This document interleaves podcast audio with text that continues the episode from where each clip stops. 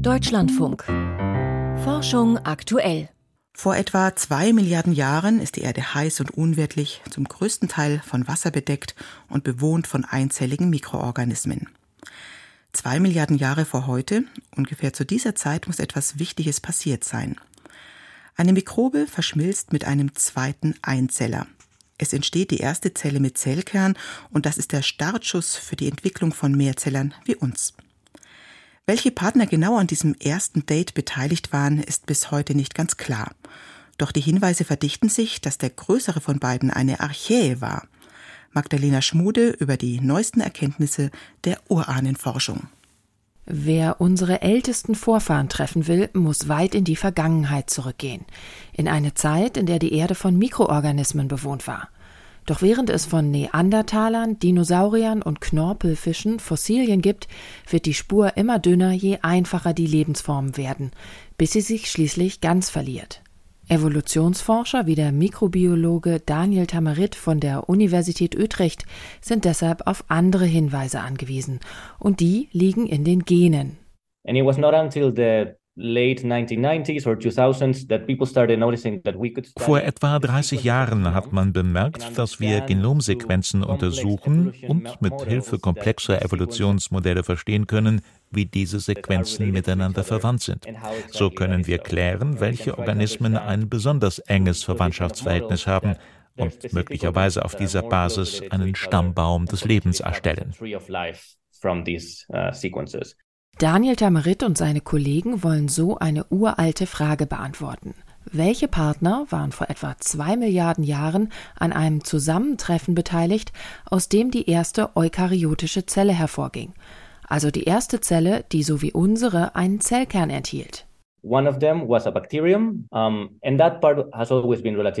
Der eine Partner war ein Bakterium.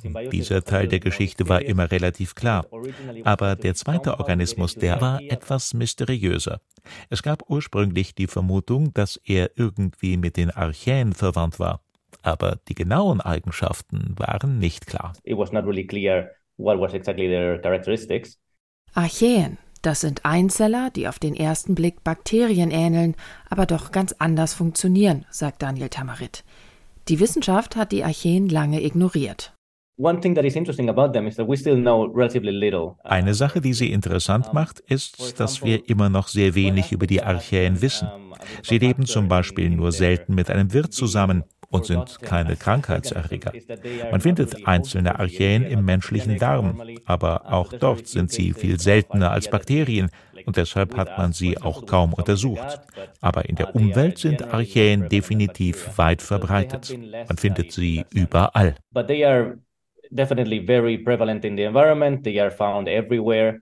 Vor ein paar Jahren stießen Kollegen von Daniel Tamarit in Proben aus der Nähe heißer Quellen auf dem Boden des Atlantiks auf Genschnipsel einer bisher unbekannten Archäenart.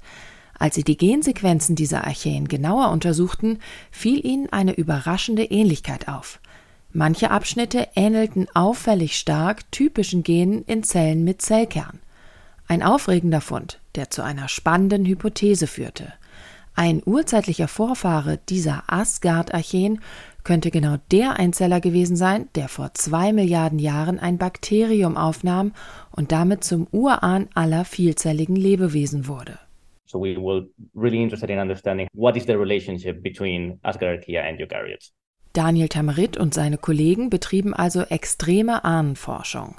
Dazu verglichen sie die Sequenzen von besonders wichtigen Genen von einer Vielzahl heute lebender Organismen mit Zellkern mit den gleichen Genen aus den Genomen aller bis dahin bekannten Asgard-Archäenarten.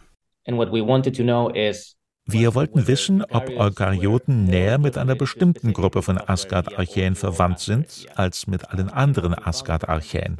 Und dabei haben wir herausgefunden, dass es besonders viel Ähnlichkeit mit der Gruppe gibt, die wir die Heimdall-Archäen nennen. Dieses Muster war ziemlich robust. Um, and this pattern was very robust in our results.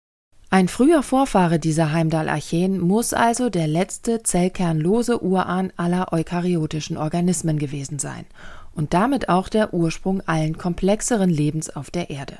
Man könnte auch sagen, wir sind alle Heimdallianer. Wie diese urzeitlichen Heimdall-Archäen aussahen, ob sie sich fortbewegten und wie ihr Stoffwechsel funktionierte, lässt sich aus den Daten allerdings nicht herauslesen. Für solche Erkenntnisse müsste man das gesamte Genom der Einzeller rekonstruieren, was bisher nicht gelungen ist. Oder ihre heute lebenden Nachfahren im Labor anzüchten. Eine Herausforderung.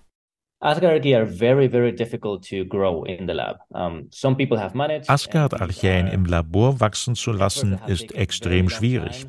Einige Forschungsgruppen haben das schon geschafft und das hat Jahre gedauert. Es war extrem mühsam und arbeitsintensiv. Viele Labore rund um die Welt versuchen jetzt weitere Asgard-Archäen in Kultur zu nehmen. Damit könnten wir nicht nur ihre Eigenschaften analysieren, allein sie nur anzusehen, welche Formen sie haben und welche Dynamiken, das wird extrem aufschlussreich. Das wäre auch ein Fortschritt für unser Verständnis von uns selbst, glaubt Daniel Tamarit. Der größte Teil der Geschichte des Lebens hat sich unter Mikroben abgespielt, und wir müssen verstehen, was diese Prozesse für die Entstehung von komplexem, mehrzelligem Leben bedeuten. Denn deshalb sind wir hier und es ist immer noch wichtig zu begreifen, wie es dazu gekommen ist. Wir sind alle Heimdallianer. Ein Beitrag von Magdalena Schmude war das.